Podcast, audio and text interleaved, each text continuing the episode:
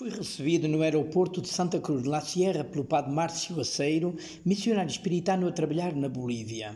As notícias que tinha recebido pelos média e pelos missionários levaram-me a esperar um aeroporto em estado de sítio, cheio de militares armados até aos dentes e com revistas muito rigorosas à chegada.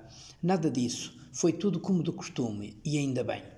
Viajámos para o centro da cidade para um almoço que juntaria todos os membros da família espiritana. A refeição fraterna foi tomada num popular restaurante brasileiro em ambiente muito sereno. Não queria fazer perguntas, pois preferia ir descobrindo a realidade por mim próprio, à medida que o tempo passasse e muitos quilómetros fossem percorridos. Saímos de Santa Cruz para Buena Vista, uma viagem de uma centena de quilómetros.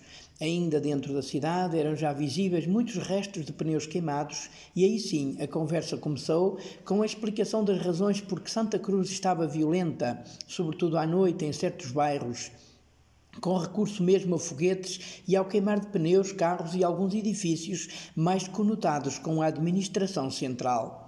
A história é aparentemente simples. O governador de Santa Cruz, eleito pelo povo, foi considerado golpista pelo governo com sede em La Paz. Então vieram buscá-lo e levaram-no preso para lá, numa história que dava argumento para um excelente filme de Hollywood com cenas de cortar a respiração. Então, como reação popular, tudo o que tivesse algo a ver com a capital começou a ser alvo de vandalismo, com o objetivo de exigir a libertação imediata do governador. Como Santa Cruz é capital económica e muito do que se consome na capital e outros estados é daqui que vai, então organizaram-se grupos que bloquearam todas as saídas e entradas na província para provocar o estrangulamento da capital e outras áreas afetas ao governo atual. Os bispos católicos da Bolívia publicaram uma nota pastoral a 29 de dezembro, criticando esta prisão em forma de rapto e pedindo mais respeito pela liberdade, democracia e direitos humanos. Para fazer a viagem de Santa Cruz até Buena Vista, devem pagar-se diversas portagens. Também aí os piquetes de bloqueio partiram as cabines de pagamento e assim todos os veículos passam sem pagar, não permitindo que o governo retire dali os milhões de bolivianos que lá caem diariamente.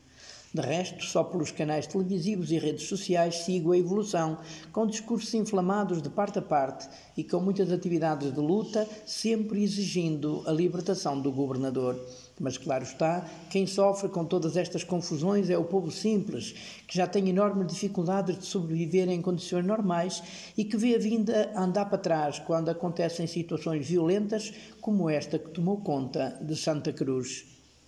O mais curioso da vida é que esta não para, aconteça o que acontecer. Assim, contornando os obstáculos intransponíveis, continuamos a fazer o possível para cumprir a nossa missão.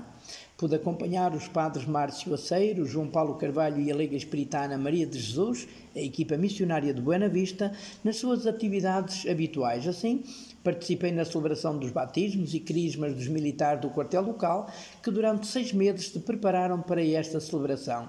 Alguns dos que se tinham preparado para estes sacramentos não os puderam celebrar, porque foram mobilizados para frentes de defesa, sobretudo para a fronteira com o Peru, onde, por razões bem diferentes deste problema aqui em Santa Cruz, a situação também está muito tensa. O que me trouxe à Bolívia foi a realização do capítulo dos Espiritanos, um evento que deve avaliar a missão realizada nos últimos anos e projetar a vida espiritana para os próximos oito.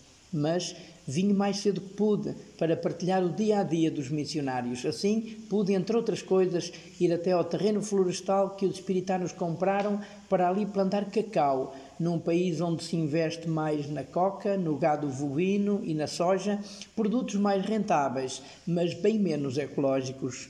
Tanto o capítulo como esta aposta de ecologia integral merecem nova crónica. Lá voltaremos.